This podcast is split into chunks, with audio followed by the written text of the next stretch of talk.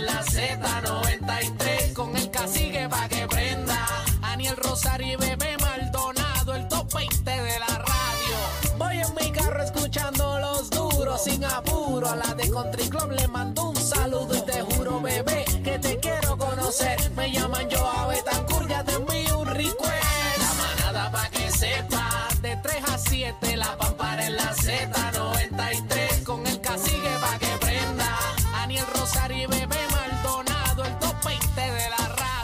You know how it is. Tenemos el paquete bien duro.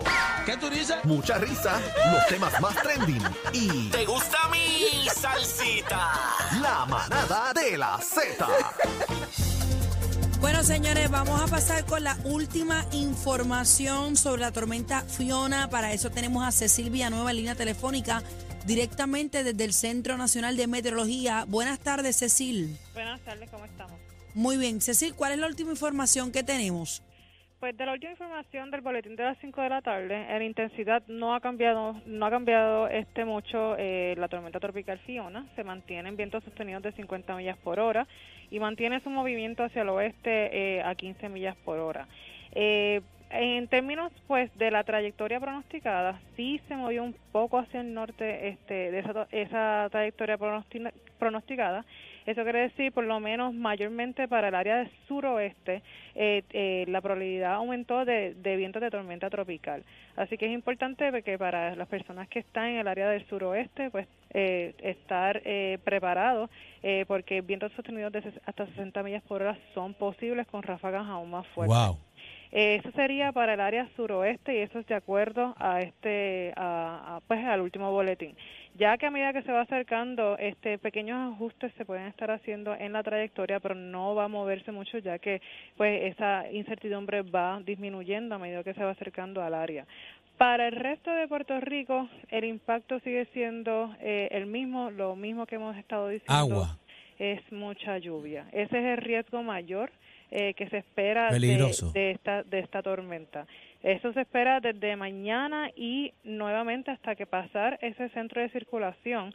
Luego que pase va a venir más humedad que va a estar arrastrando Fiona hacia el área, así que hasta hasta principios de la semana próxima este tenemos bastante lluvia. Todavía las cantidades en el área sureste, sur y suroeste, eh, cantidades de hasta 10 pulgadas hasta hasta hasta por lo menos principios de la semana próxima son posibles y en el interior este podrían ser hasta 6 pulgadas. El área menos afectada que podría ser sería el noroeste, pero como quiera de 2 a, de 2 a 4 pulgadas todavía son posibles.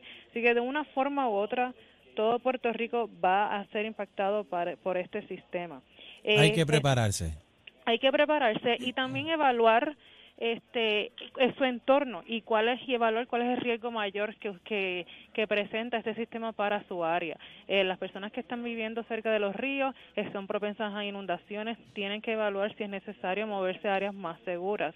Eh, en el área del sur, suroeste, pues nuevamente el centro de circulación va a pasar relativamente cerca, así que viento va a ser un factor. No se espera que se intensifique en un huracán, eh, no y tampoco quiero recalcar esto no es María, esto es un sistema, esto es una tormenta tropical, que el mayor peligro que nosotros estamos este, viendo con este sistema es la cantidad de lluvia que va a venir con el sistema hasta la próxima semana. Hay mucha gente en redes sociales, disculpa, eh, por ahí eh, diciendo que ya es categoría 1, que es huracán, que se, hay posibilidades de que se convierta en, en huracán categoría 1. No, ¿Qué le eso- puede decir al pueblo de Puerto Rico? Eso, eso es incorrecto. En estos momentos, este Fiona sigue como una tormenta tropical, se mantiene en 50 millas por hora. Este, eh, las aguas sí están calientes, pero no es el único ingrediente que estos sistemas necesitan para fortalecerse. Una de las cosas que necesita para fortalecerse son los vientos cortantes, que probablemente han escuchado. Vientos cortantes es cómo varían los vientos en dirección y, e intensidad a medida que uno va subiendo en los niveles este, en la atmósfera. Estos sistemas no le mucha variación de esos de esos vientos. En estos momentos tiene muchos vientos cortantes presentes. Y se puede notar cuando mira en una imagen de satélite que la mayoría y lo más fuerte del sistema se encuentra al este y noreste de, del centro de circulación. Así que en realidad es lo que viene detrás de ese centro de circulación es lo que entonces estaría eh, más, sería lo más intenso del sistema. Y eso demuestra, verdad, que como no es simétrico que los vientos cortantes están eh, limitando de que este sistema se fortalezca aún más.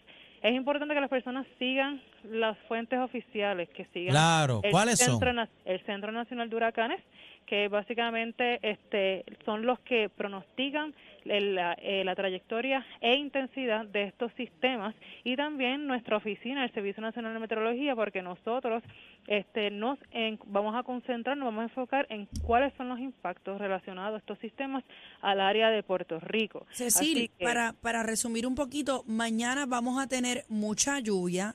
¿Domingo es una posibilidad o en efecto también vamos a tener lluvia? En realidad, don- donde, se ve más la lluvia es domingo, de hecho. Este mañana es- va a haber esa, un deterioro gradual de esas condiciones del tiempo, este ya tarde, mañana por la noche, y entonces ya entonces veríamos ya domingo. Ahí es importante también saber que aunque las, las personas se concentran mucho en el centro de circulación, el sistema es, es más grande, los impactos se sienten más allá de ese centro de circulación y a, y a pesar que el centro de circulación de, de Fiona se va alejando, todavía va a estar arrastrando toda esa agua y vamos a seguir siendo impactados por toda esa lluvia hasta la, hasta principios de la semana próxima. Anda, o sea que se queda bueno, es que el agua está en la cola, ¿verdad?